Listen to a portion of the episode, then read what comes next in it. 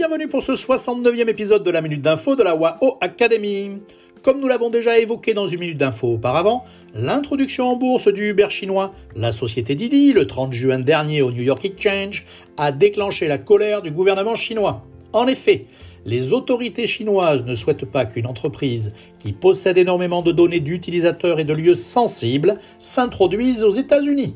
Quatre jours après l'IPO de Didi, le gouvernement avait déclenché une enquête et 25 des 26 applications de Didi ont été supprimées d'utilisation auprès du grand public. Après cinq mois d'enquête concernant le risque de fuite des données, les rumeurs courent à ce jour comme quoi le gouvernement chinois souhaite que Didi se retire de la bourse de New York et refasse une introduction cette fois-ci à Hong Kong. Décidément, le niveau de tension dans les secteurs technologiques et financiers entre les deux plus puissants pays du monde reste élevé, Heureusement que dans d'autres domaines, comme le climat, les collaborations semblent bien avancées.